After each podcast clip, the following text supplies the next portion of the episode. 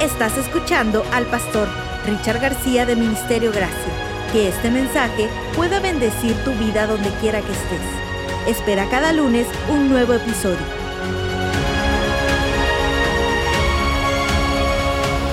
Les invito para que vayamos a la palabra de Dios, al libro de San Juan, capítulo 2, versos desde el 7 en adelante. San Juan, capítulo 2, versículos 7 en adelante, dice así la palabra. Jesús les dijo, llenad estas tinajas de agua y las llenaron hasta arriba. Entonces les dijo, sacad ahora y llevadlo al maestresala. Y se lo llevaron.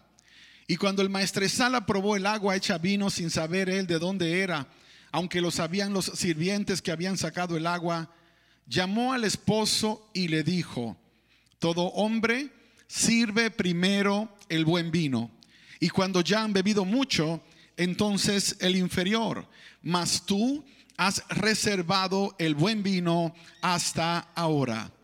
Este principio de señales hizo Jesús en Caná de Galilea y manifestó su gloria, y sus discípulos creyeron en él. Estamos en la serie Solo siete milagros. Ya nos quedan dos más. El título para el mensaje de esta hora, cuando lo invitas a tu casa. Oramos. Padre, guía esta palabra y ayúdanos a entender cuál es el mensaje que tienes para nosotros. Guíanos a toda verdad. En el nombre de Jesús. Amén, Señor. Amén. Yo no sé cuántos de ustedes, ah, cada vez que leen esta historia, pueden encontrar elementos que conectan el corazón. A mí me pasa, es casi imposible que esta historia no sea significativa. Y créeme que he predicado tantas veces acerca de la misma historia que a veces me pregunto si estaré diciendo algo nuevo.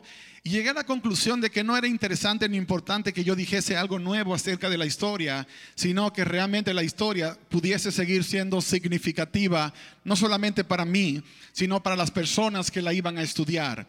Cuando nosotros pensamos en, lo que es una boda, entramos en un terreno que es muy complicado. De hecho, hace poco mi hijo Richard Javier se casó el verano pasado. Algunos de ustedes participaron de la boda. Ahora en diciembre se casa Gabriel, que es el segundo. A Rey, el tercero, estamos dándolo con 50% de descuento por si hay alguna madre por acá que quiere negociar. Mi esposa dice que no, es broma, rey. No te, no, al contrario, queremos que te quedes y envejezcas con nosotros en la casa.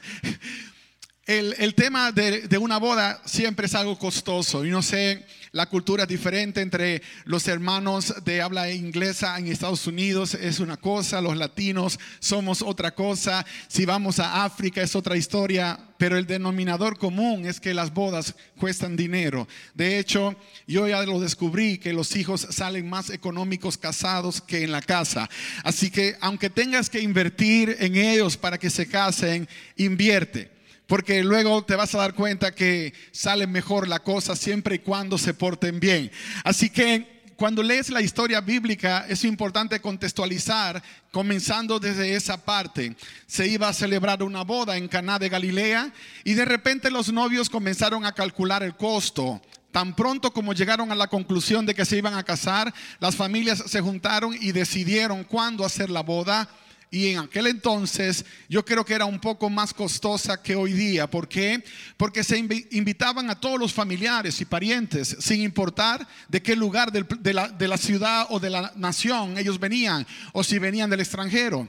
Pero una boda no era un acontecimiento de cuatro horas, como suele suceder entre nosotros. Cuatro horas y se acabó. Bueno, cinco y a veces seis, depende si hay que esperar mucho a la suegra o a la novia. Pero el cuadro es que no es como en los tiempos bíblicos. En los tiempos bíblicos una boda por lo menos duraba una semana. Así que cuando tú hacías la lista de invitados, tenías que calcular que ibas a atender a esa gente durante por lo menos cuánto tiempo?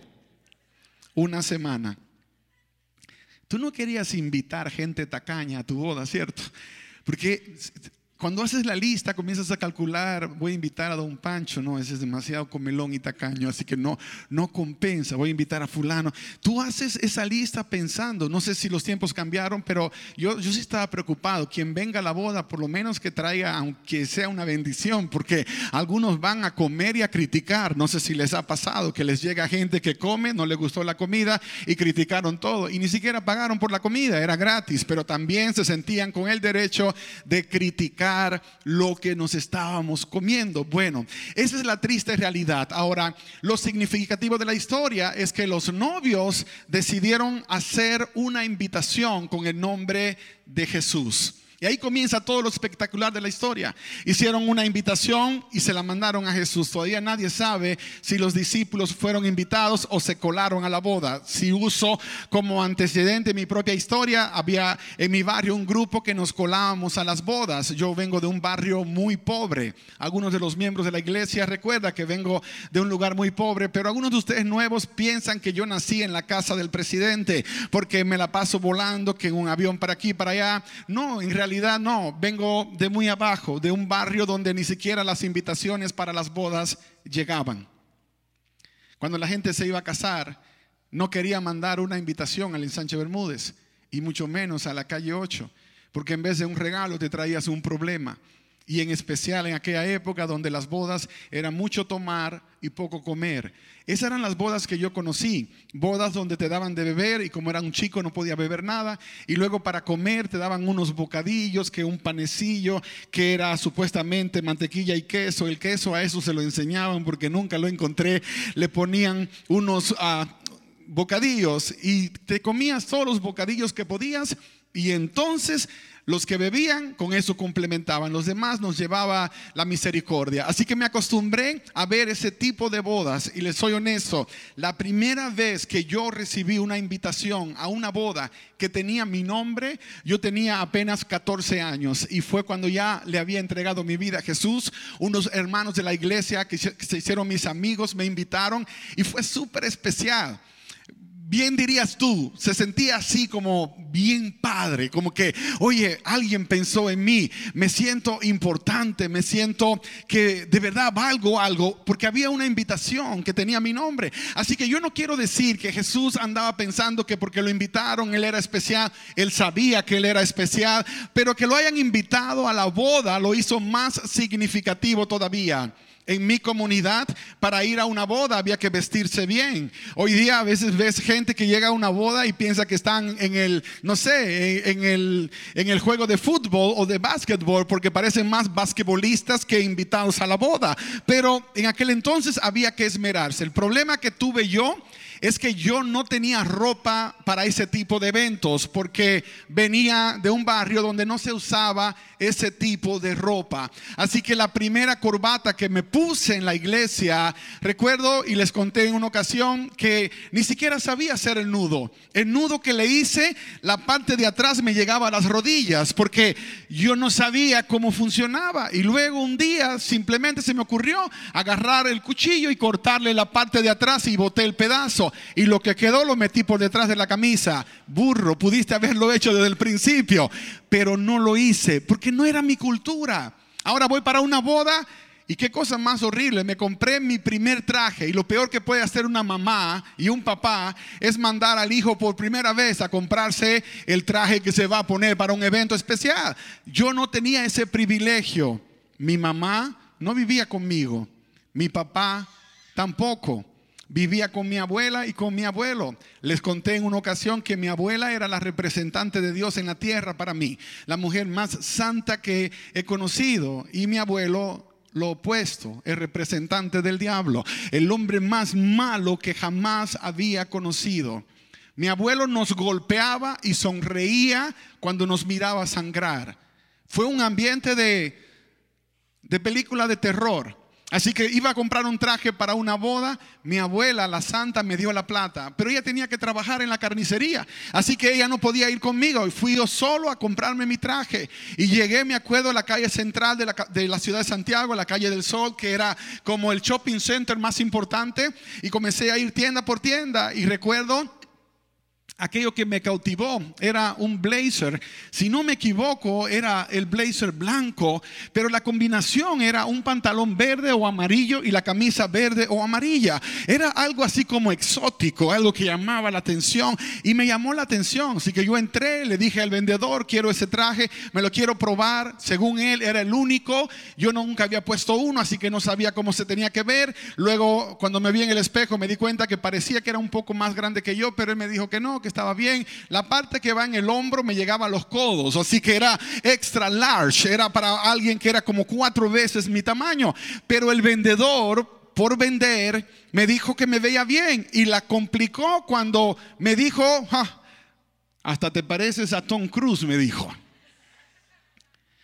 Yo me emocioné porque pues uno miraba a los actores de Hollywood y decía, no, pues, cuando llegue a la boda yo seré el centro de atención, me mirará todo el mundo porque llevaré la mejor presencia. Y fue así, llegué a la boda y cuando entré a la iglesia me miraba la gente, decía, wow, de verdad que sí me parezco a Tom Cruise. Y, y seguí caminando y llegamos y finalmente eh, terminó la ceremonia, me senté en la mesa a comer. Era una mesa de esas para 10 personas y yo noté que comenzaron a poner los mismos bocadillos de la boda de mi barrio. Decía, estos cristianos sí son miserables, ni beben ni comen, puros bocadillos. Y, y entonces me preocupé y yo en mi inteligencia en mi sabiduría, comencé a comer todo el bocadillo que había. Miré que los que estaban sentados no estaban preocupados, estaban hablando entre ellos y yo comía y comía hasta que casi me acabé la bandeja completa yo solo. Así que yo estaba feliz y, aún más que me parecía Tom Cruise, según yo, que era el actor del evento, hasta que uno de esos hermanos no sé si usted conoce hermanos así, pero hay algunos hermanos que dicen, no, lo que pasa es que yo soy una persona sincera, sincera no, chismosa. Se viven metiendo en lo que no les importa a veces, porque este de sinceridad no tenía nada. Me lo pudo haber dicho en otro contexto, pero frente a todos me dijo, Richard, ¿y ese traje que traes?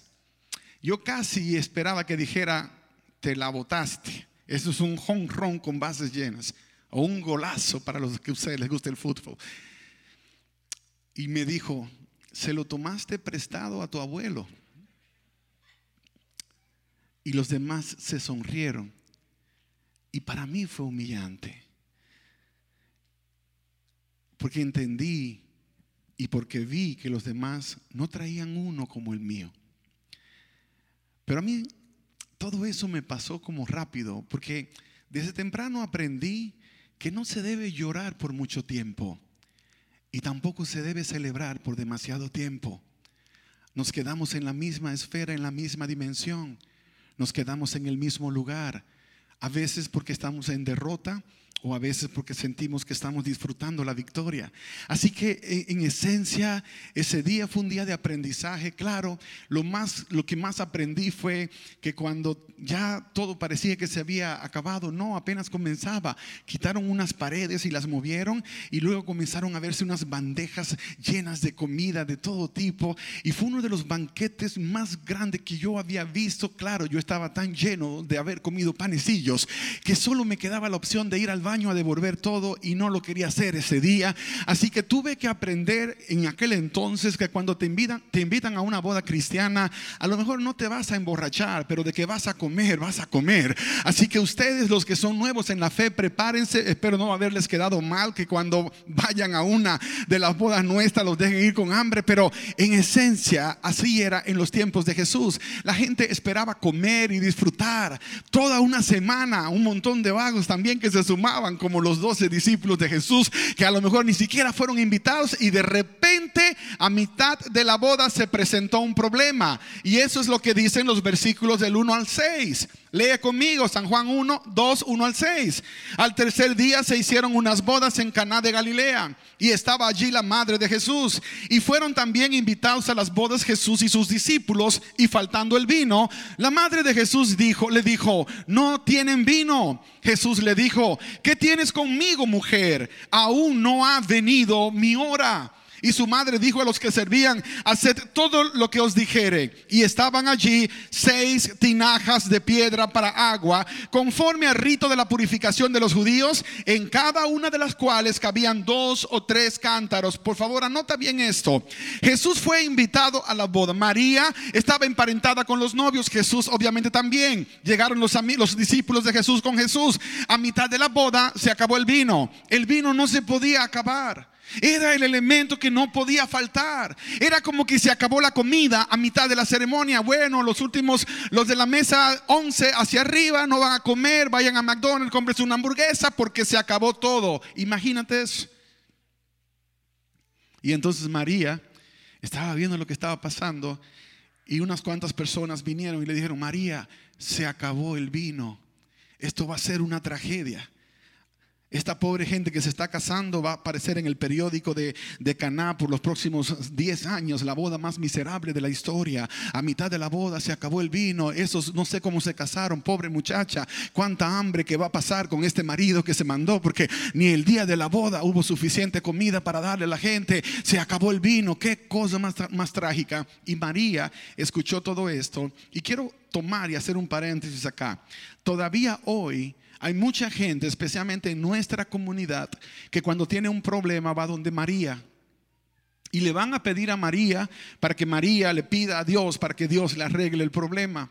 Y luego nos acusan a los cristianos de que nosotros no creemos en María. Y de hecho, nosotros creemos en María. Creemos que María fue la mujer más pura y santa que hubo en los tiempos bíblicos. Por eso Dios la escogió para traer a Jesús. Pero María no es la madre de Dios. Ella es la madre de Jesús porque Dios no tiene una mamá. Si no, ya no sería Dios, sería el hijo de la diosa. Así que la gran confusión para mucha gente es que en vez de venir a Dios, van donde María. María intercede por nosotros como si Dios fuese un padre cruel que no quiere nada para sus hijos y necesita que alguien le hablan del corazón. Eso no es bíblico, no está en la Biblia. Ahora, María, una mujer sabia, le dijo a ellos, ven acá. Y fue donde Jesús, le dice Jesús, se les acabó el vino.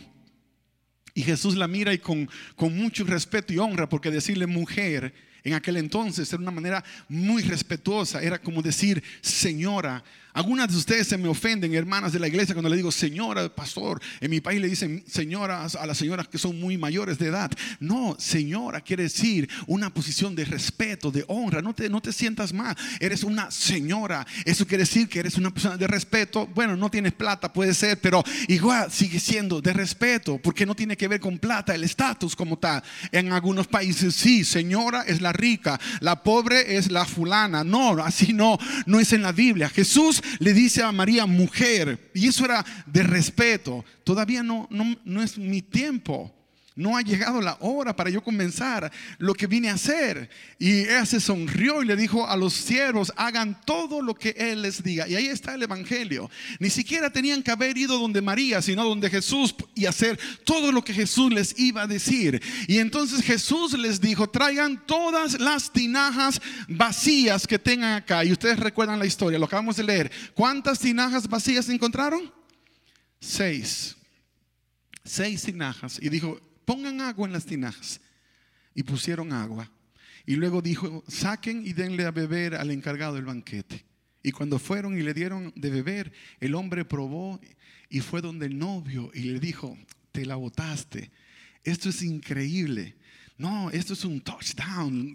Se van a acordar de ti por años, porque los mayormente siempre dan el mejor vino al principio, así puro, y ya al final todo aguado, bautizado, para que rinda como tal. Pero tú has guardado el mejor hasta el final. Y dice la palabra, y ese principio de señales hizo Jesús en Caná de Galilea, y sus discípulos creyeron en él. Mi iglesia amada, cuando el pecado entró a la humanidad, destruyó la felicidad que había en una familia compuesta por Adán y Eva. Pasaron los siglos y Dios vino en la forma del segundo Adán para restaurar a la humanidad y precisamente llegó a una familia que estaba a punto de pasar por una tragedia para poder traer sanidad y salvación, para poder traer restauración a la raza entera comenzó honrando la unión de un hombre y de una mujer. La familia, el núcleo que Dios formó desde el principio, ha sido el blanque de ataque de Satanás por generaciones. Por eso hoy día se intenta aún cambiar el concepto de familia. Era algo entendible para mí cuando, cuando estaba subiendo que una familia estaba compuesta de papá y mamá y luego venían los hijos. La sociedad de hoy está aceptando una mentira satánica que dice que una familia puede ser José y Pedro o María y Josefina. Ese nunca fue el plan de Dios. Ese nunca fue el propósito de Dios. Cuando Jesús vino, vino para restaurar y reafirmar que la familia hoy sigue siendo lo mismo que fue desde el principio. La unión de un hombre, una mujer y unos hijos maravillosos que la van a complementar y que le darán propósito el núcleo de la sociedad, nuestra sociedad, el lugar donde Dios nos mandó a servir. Qué maravilloso es saber que nuestros hijos pueden crecer con esa seguridad. Jesús estaba haciendo claro ese día que la familia seguía siendo el foco de mayor importancia para él. ¿Por qué? Porque todos nosotros venimos de una. Porque todos pertenecemos a una familia. Se enfocó en la familia. Escogió al hombre para que fuese sacerdote de su casa. A la mujer para que fuese la ayuda idónea. Y luego entonces se cumpliría la misión que Dios tenía para las naciones. Mira qué maravilloso es esto. Cuando Jesús mandó a traer las tinajas vacías que estaban en aquella ceremonia, trajeron solamente seis tinajas. Y esas tinajas tienen un significado tan amplio que podríamos escribir varios libros acerca de las tinajas.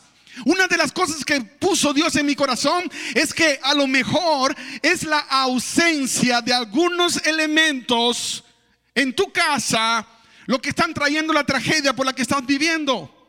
A lo mejor son algunas circunstancias que abandonaste durante el camino que están haciendo que tu familia no, no goce de ese cerco de protección que desde el principio Dios puso sobre nosotros.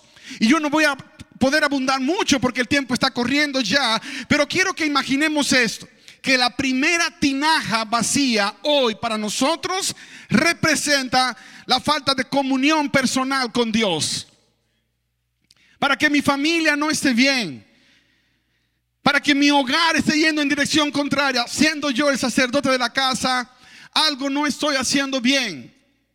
Por favor, perdónenme a aquellos que dicen, bueno, pero es que yo sí lo hice bien, pero igual mis hijos se fueron por el lugar equivocado, el matrimonio se deshizo, yo lo hice bien. ¿Alguna responsabilidad tienes? Algo no hiciste bien. Y el mayor problema nuestro es que siempre buscamos la respuesta en los demás. La culpa la tuvieron los demás. Estoy viviendo así porque alguien me golpeó. Estoy viviendo así porque alguien me traicionó. Pero esa no es la realidad. Todos tenemos un porcentaje de responsabilidad. Y poder asumir esa responsabilidad es el comienzo del cambio. De repente te levantaste y lo último que hiciste fue tener comunión con Dios. Y te preguntas por qué te fue mal en el día. Hebreos 11:6. Pero sin fe es imposible agradar a Dios, porque es necesario que el que se acerca a Dios crea que Él existe y que recompensa a los que le buscan. ¿Cómo puedo tener fe en Dios si no tengo una relación personal con Él? ¿Cómo puedo conocerlo si no tengo tiempo para eso? Cuando tú lees en el libro de San Juan, capítulo 17, el verso 3, dice, empero esta es la vida eterna, que te conozcan a ti, el único Dios verdadero, y a Jesucristo a quien tú has enviado. Por favor, presta atención. La vida eterna es que conozcas a Dios a través del único medio, Jesucristo. Pero ¿qué es lo que la palabra está diciendo? Es que cuando tú lo conoces, te das cuenta que Dios es tan extraordinario, tan maravilloso, tan espectacular, que te enamoras te enamoras de Dios, entonces le das tu vida completa porque sabes quién es Dios, porque lo conoces. Pero ¿cómo lo voy a conocer si no tengo tiempo? ¿Cómo voy a tener tiempo si tengo un montón de excusas? Oh, es que tengo que trabajar. No, no, no, tengo que estudiar. Oh, no, no, no, es que no me alcanza el tiempo. La excusa más rara que ponemos comúnmente, no me alcanza el tiempo, ni siquiera para leer la Biblia. Esta mañana, cuando veníamos para la iglesia, Isaac, el más pequeño, estábamos hablando. Yo le decía, yo no sé por qué estoy tan enamorado de ti. Y él se sonríe y dice, hmm, because I'm your present. Yo soy tu regalo, me dice. Y es cierto, nació el mismo día de mi cumpleaños el mismo día de mi cumpleaños. Y claro, amo a todos mis hijos, pero de una cosa especial siempre el más pequeño es como cuando comienzas a practicar otra vez lo que viviste con los más grandes. Así que comenzamos la plática y, estábamos hablando y me dice, voy a leer más la Biblia. Me dijo, I want to spend more time reading the Bible. Le dije, awesome, eso está espectacular. El chino va a pasar más tiempo leyendo la Biblia. ¿Y para qué vas a leer más la Biblia? Oh, porque quiero portarme mejor todos los días, mejor y mejor. Entonces lo estás haciendo bien. La Biblia ayuda a que seamos así. Pero ¿sabes qué le dije? Cuando estudias la Biblia, oh, te conectas más con Dios, lo conoces más y entonces tienes superpoderes. Y dile a un niño hoy día que puede tener superpoderes. Y él me miró como preguntando, a ver, cuente, ¿qué superpoderes? Y le dije, porque cuando hablas con Dios y le dices, ayúdame con esto, Dios te ayuda. Señor, provéeme esto, Dios lo provee. Porque tienes una relación con Dios. Porque estamos relacionados con el papá, con el dueño de todo. Porque tenemos la gracia de nuestro Padre Celestial. Entonces, ¿a quién le conviene una relación personal con Dios? ¿A Dios o a nosotros? A nosotros. Entonces cuando te levantes cada mañana, el primero no puede ser Facebook, el primero no puede ser Instagram, el primero no puede ser YouTube, el primero tiene que ser tu Señor y Salvador Cristo Jesús. La mañana comienza con Dios, continúa con Dios y termina con Dios. Cuando llegamos a la iglesia apasionados por adorar, ¿sabes por qué llegamos apasionados por adorar? Porque tuvimos una semana con Dios. El lunes, el domingo estuve con Dios, el lunes estuve con Dios, el martes estuve con Dios, el miércoles, el jueves, el viernes, el sábado. Todos los días estoy con Dios. Así que cuando dicen vamos a adorar, oh, quiero ir a celebrar la bondad de Dios. Quiero celebrar lo que Dios ha hecho por mí. Quiero celebrarlo. Por eso venimos. A Dios no lo encontramos en la iglesia. Aquí venimos a dar gracias porque lo encontramos en la casa, en nuestra intimidad, porque tuvimos una relación de verdad genuina con Dios. Ese es el resultado cuando tú me dices que no tienes deseos de ir a la iglesia. Es porque no estás viviendo con Dios en tu casa. No estamos pasando tiempo con Él, entonces no tenemos la emoción de adorar al Rey. Porque cuando venimos para adorar públicamente, es una forma de agradecimiento por lo que Él ha hecho en privado. Lo que Dios hizo en la intimidad, ahora lo estamos disfrutando en público.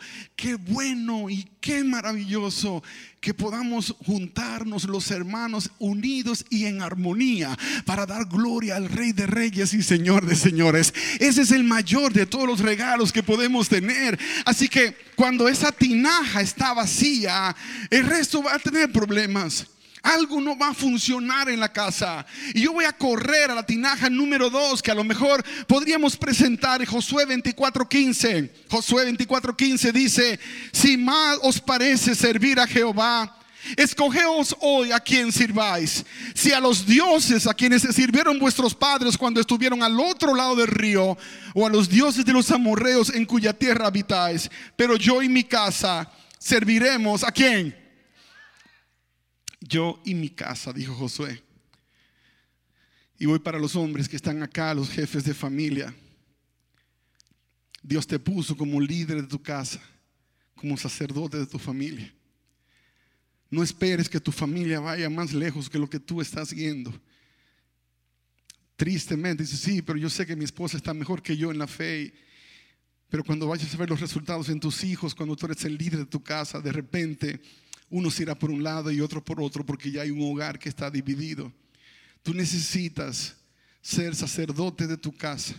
Y tú puedes plantarte con autoridad y decir, no importa lo que diga la sociedad, no importa lo que diga el sistema, mi familia y yo serviremos a Jehová. ¿Por qué dices mi familia y yo? Porque tú le estás sirviendo a Dios, porque te has comprometido con Dios, porque te has entregado a Dios, porque le has dado a Dios el lugar que le corresponde en tu vida. Y eso es lo que Dios está queriendo de cada hombre que está aquí presente, estés casado o no, en el momento que Dios te da la autoridad de tener una familia, entonces debes guiarla. Primero, tú te conectas con Dios en intimidad y esa intimidad permite que vas creciendo en tu relación con Dios Luego, entonces tienes autoridad para liderar a tu casa y juntarte con tus hijos y orar con ellos. No tienes que predicarles un sermón, ora con ellos, pasa tiempo hablando con ellos, conéctate con ellos, invierte en ellos, en tu familia, en tu esposa y en tus hijos. La mejor de todas las inversiones que a, lo mejor jamás pudiste haber imaginado. La tinaja número 3, y voy tratando de alcanzar el reloj, es lo que dice Génesis capítulo 2, verso 18. Y quiero que las esposas, por favor, no se hieran, no, se vayan a sentir con esto que voy a decir, pero lo voy a decir. Génesis capítulo 2, verso 18. Y dijo Jehová Dios, no es bueno que el hombre esté solo, le haré ayuda idónea para él. Cuando Dios creó al hombre, primero hizo a Adán. Y luego permitió que Adán entendiese que estaba incompleto. En el proceso de evaluar, analizar los animales, poner nombres, se dio cuenta que el gato tenía la gata. El perro tenía la perra, el mono la mona, el león la leona, pero Adán estaba solo. Y entonces cuando sintió esa necesidad, dice la palabra, que Dios continuó con el proceso y le dio ayuda idónea ayuda idónea. No le dio una esclava, le dio ayuda idónea. No le dio una sirvienta, le dio ayuda idónea. En otras palabras, no ibas a perder a Adán el lugar de liderazgo que te di, pero para lograrlo la necesitas a ella. Nadie llega solo. El que creyó que logró llegar solo, prepárate que tarde o temprano vas a caer, vas a derrumbarte. ¿Por qué? Porque Dios nos creó en equipo. Nos creó en equipo. Pero por alguna razón se invirtieron también los roles y de repente Eva ya no estaba contenta con ser ayuda idónea y dijo, no, no, no, aquí la que manda soy yo, aquí la que tiene los pantalones, aunque use faldas, soy yo, dijo Eva. Y de hecho ni faldas ni pantalones en esa época. Así que Eva tomó el rol equivocado cuando trató de asumir un liderazgo que no le habían dado. Y ahí vino la tragedia porque se cambió el orden. Cuando ustedes notan la historia de Adán, Adán está con Eva. Adán por alguna razón se enamoró tanto de esa mujer guapa que Dios creó que puso a Dios en un segundo plano. Y ahí está el grave error. Que Dios siempre debe ser el más importante. Dios debe ocupar el lugar número uno y el más importante. Pero por alguna razón a veces lo cambiamos y eso es idolatría. A veces le damos a los hijos el lugar más importante o a la esposa o al trabajo y a Dios lo ponemos atrás. ¿Y qué quieres que pase después? ¿Qué quieres que suceda? Lo que sucedió en el Edén. El lugar comenzó por un rumbo equivocado. Eva tomó una decisión y ni siquiera lo consultaron. Ella decidió creerle a la serpiente. Adán tomó una decisión y ni siquiera consultó con Dios. Y allí comenzó el dolor y el sufrimiento para la humanidad completa. Hasta hoy día estamos tratando de resolver el conflicto. Dios estableció al hombre como un sacerdote. Esa tinaja debe estar llena. Dios puso a la mujer como su ayuda idónea, no su capataz, pero tampoco su sirvienta. Esa tinaja también necesita estar llena. Hay cosas que ustedes mujeres pueden hacer por nosotros que nosotros no podemos hacer por nosotros mismos. Hay cosas que nosotros podemos hacer por ustedes que ustedes no pueden hacer por ustedes mismas. Pero la sociedad sigue empujando una idea de que somos iguales. No somos iguales, somos diferentes. Por eso nos complementamos. Dios nos dio roles distintos. Y cuando quebrantamos el propósito de Dios, entonces viene la tragedia. Y voy a dejar que sea la palabra la que ponga los elementos que faltan en tu corazón. Una de las tinajas que no debe estar vacía es la, la, tinaja de la comunicación entre el hombre y la mujer. Alguien una vez dijo que una de las grandes ventajas que tiene el hombre sobre un perro es la capacidad de hablar. Pero si las palabras no se usan correctamente, es mejor un perro que un hombre. Porque Dios nos dio la habilidad de comunicar, pero a veces esperamos que las personas tengan clarividencia o a lo mejor algún poder ah, capaz de leer tu mente y puedan ver lo que estás pensando. No, nuestra gran batalla, hombres de Dios, es comunicar. Nuestras queridas esposas quieren saber, pero también tenemos que encontrar cómo nos comunicamos, cuál es el lenguaje que hablamos, de qué manera ella entiende. Y algunos de ustedes saben que es complicado, porque si en mi casa yo digo que la ropa está sucia, que no tengo ropa, ropa significa que hay que lavarla. No tengo ropa, mi amor, para ponerme. Hay que lavar ropa. Pero si es mi mujer, no tengo ropa, hay que ir al mall. O sea, son cosas muy diferentes la que dice el uno o la que dice el otro. Y esa es la realidad. Pensamos de manera distinta, pero Dios nos dio la bendición de poder comunicar.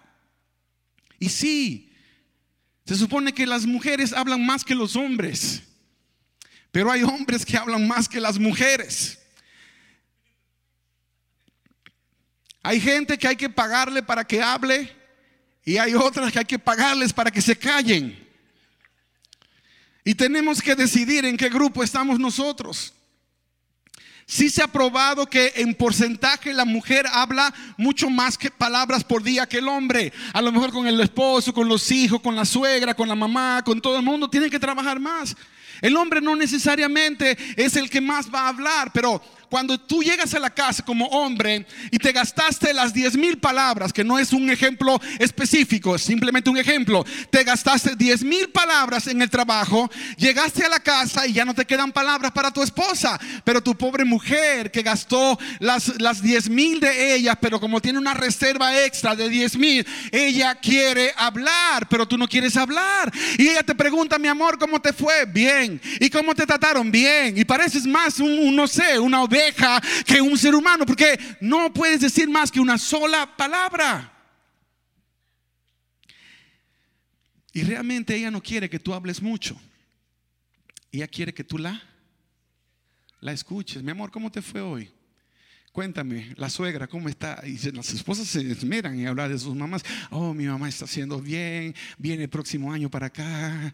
Y entonces uno comienza a sufrir y entonces a orar, Señor, que no sé, un año más, dale de gracia. Entonces, esa clase de comunicaciones, ella quiere hablar, ella quiere que la escuches. Entonces pregúntale, Pregúntale cosas que, le permitan que hable. Dice, a, ver, amor, ¿cómo, cuénteme cómo está el proyecto este del nuevo, no sé, televisor que se quiere comprar. Y ella, ah, mira, sí fui a Walmart. Bueno, mayormente vamos a Walmart. Sí, fui a Walmart. También algunos vamos a Target, otros van más caros. Pero fui allá y entonces miré este y me gustó. Pero tú eres que sabes de los televisores. Quiero que vengas conmigo. Y estoy orando para que no llegue ese día. Y entonces, y por ahí va todo el asunto. Pero, pero hubo una plática Habla de los proyectos, pregúntale a tu esposa, ¿por qué tienes pasión? ¿Qué te apasiona? ¿Qué quieres lograr? ¿Qué quieres hacer? Empodérala, apóyala, guíala, motívala, motívala. Dios no la creó para lavar ropas. Usted puede lavar la suya también y hoy día ni siquiera usted la lavadora la lava. Así que Dios nos creó con dones especiales, pero es claro que Dios nos puso como equipo. Y tenemos que aprender a comunicar. Cuando la tinaja de la comunicación está vacía, entonces se vaya a pique todo. Vamos a caer en una crisis. Tu esposa comenzará a hablar con alguien más y capaz que tú con alguien más. Y se destruyó el matrimonio. Y luego preguntan, pero ¿cómo esa mujer dejó a ese hombre y se fue con el platanero, el que vendía la leche en el burro? Bueno, pero es que se la escuchaba. El que vendía la leche allá en el barrio, ese la escuchaba. El del periódico le prestaba atención, tú no. Son de las historias que Dios está tratando de enseñarnos, pero que se nos hace difícil. Y como me quedan unos minutos, voy a tratar de abarcar las próximas dos tinajas. Gracias a Dios que me mandaron pianista. Ya hacía rato que lo extrañaba, Kevin. Entonces, Efesios capítulo 6, versos 1 en adelante, también habla de otra tinaja que no puede estar vacía. Y es la tinaja de la comunicación con nuestros hijos.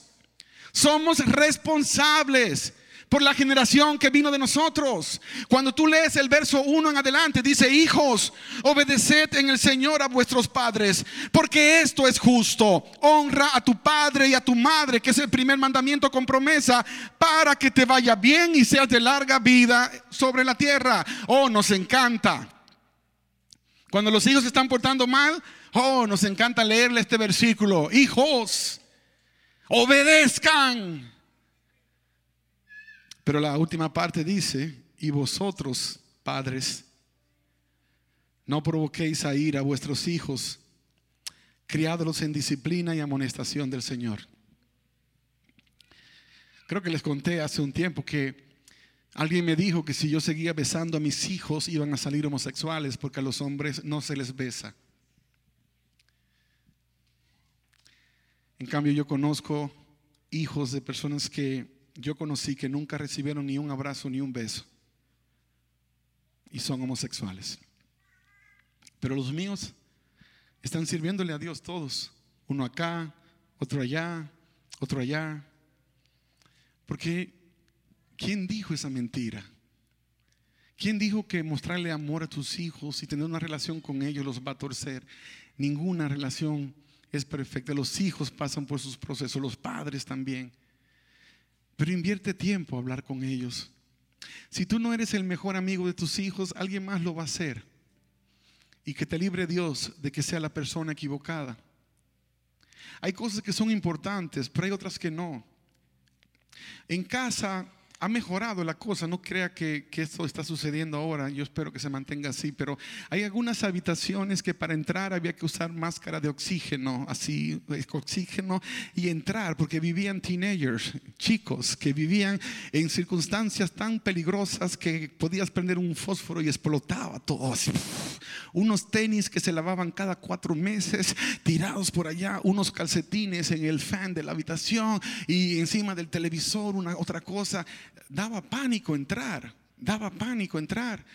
Pero ¿sabes qué? Sí, está bien que les enseñes que tienen que recoger el cuarto, que les enseñes que tienen que organizar. Pero ¿por qué vas a vivir la vida miserable peleándote con tus hijos porque no recogieron el cuarto? Un día se van a ir de tu casa tranquilo, le tocará a la esposa enseñarlos, pero disfrútalos, disfrútalos. Enséñales y que ellos aprendan lo que en su temporada van a poder aprender. Tenemos la idea equivocada que a nuestros hijos hoy hay que enseñarles como nos enseñaron a nosotros. Pero nosotros no vivimos en la temporada de nuestros padres, ahora vivimos en la temporada de nuestros hijos. Es otra generación.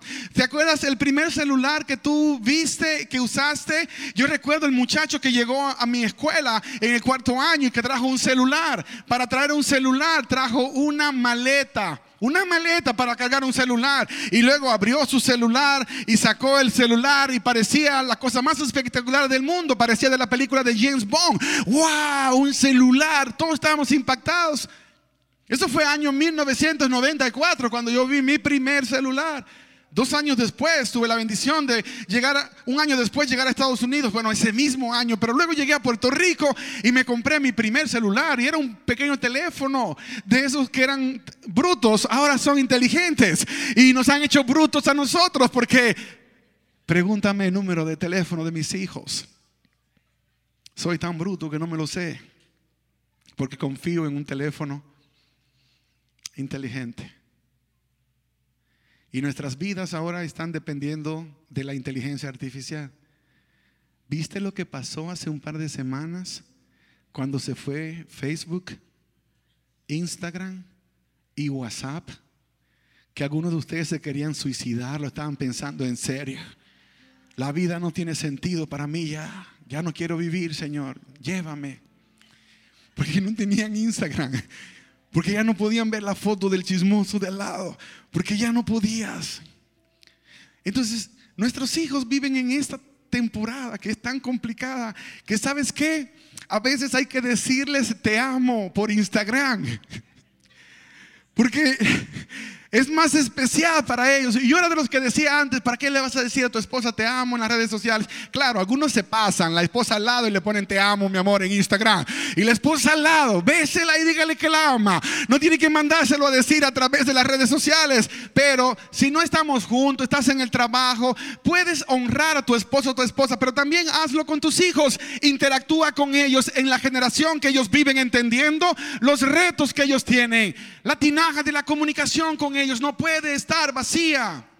No puede estar vacía. Y luego vamos a la tinaja de la vida íntima y no le voy a dedicar tiempo a eso. Pero esposas, esposos, Pónganse a trabajar. Dios los mandó a disfrutar el uno del otro. Y la intimidad no es lo que pasa a las 12 de la noche en la casa. Es lo que pasa durante todo el día. Es pasar cerca de tu mujer, de tu marido y pasarle la mano y soltarle un te amo. Y que se le atragante el café de tan emocionado que se puso. Eso es parte de lo que el Señor estaba queriendo evitar que pasara en esa familia. Y la última de las tinajas es la falta de dinero, que está destruyendo muchísimas familias.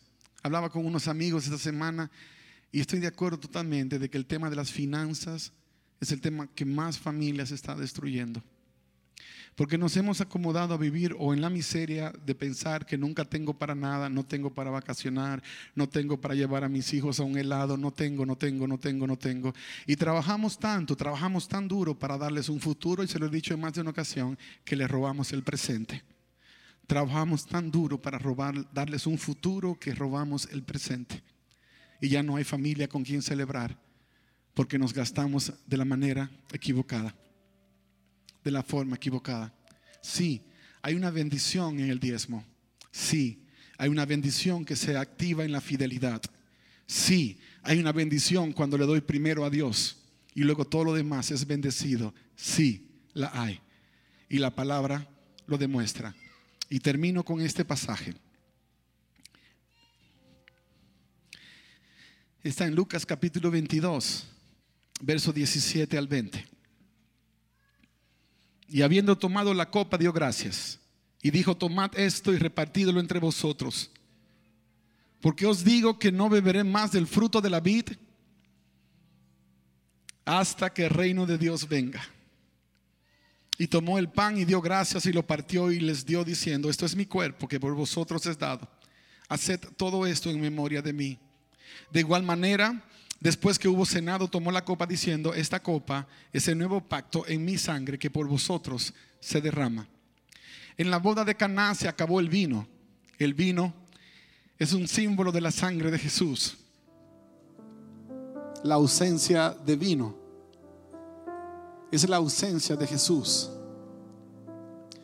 Si Dios no edifica la casa, si Jesús no edifica la casa, si Jesús no es el fundamento de tu familia, en vano trabajas. En vano trabajas. Y él dijo algo maravilloso. Yo no voy a tomar más del jugo de la vid hasta que lo haga con ustedes en el reino de mi Padre. Lo, vamos a tomar juntos. Y yo sé que tú sueñas con ese momento cuando, llegue cuando lleguen las bodas del Cordero. Y cuando llegue ese gran banquete que será para los que se ocuparon en que sus tinajas no estuviesen vacías. Los que aceptaron a Jesús como su Señor y Salvador. Jesús hace la gran diferencia. Es Jesús el que da la salvación y cada tinaja de una forma u otra está conectada a haber entregado mi vida a Cristo Jesús. El poder permanecer caminando con Él hace de mi vida una experiencia sin comparación. Y luego cuando llegue el momento y celebremos todos en las bodas del Cordero, qué glorioso. Nos vamos a sentar en esa gran mesa y yo sé que ustedes van a diferir de mí en esto, pero en el cielo todos seremos vegetarianos. Allá no vamos a comer carne ninguno de nosotros. ¿Por qué? Porque la Biblia dice que no habrá más muerte. Y si no habrá muerte, no vas a matar al marranito, no vas a matar a, la oveja, no vas a matar a la vaca. Así que no te vas a tener que comer al pollito que creaste con tanto cariño y que era tu mascota. Ya no lo vas a tener que hacer.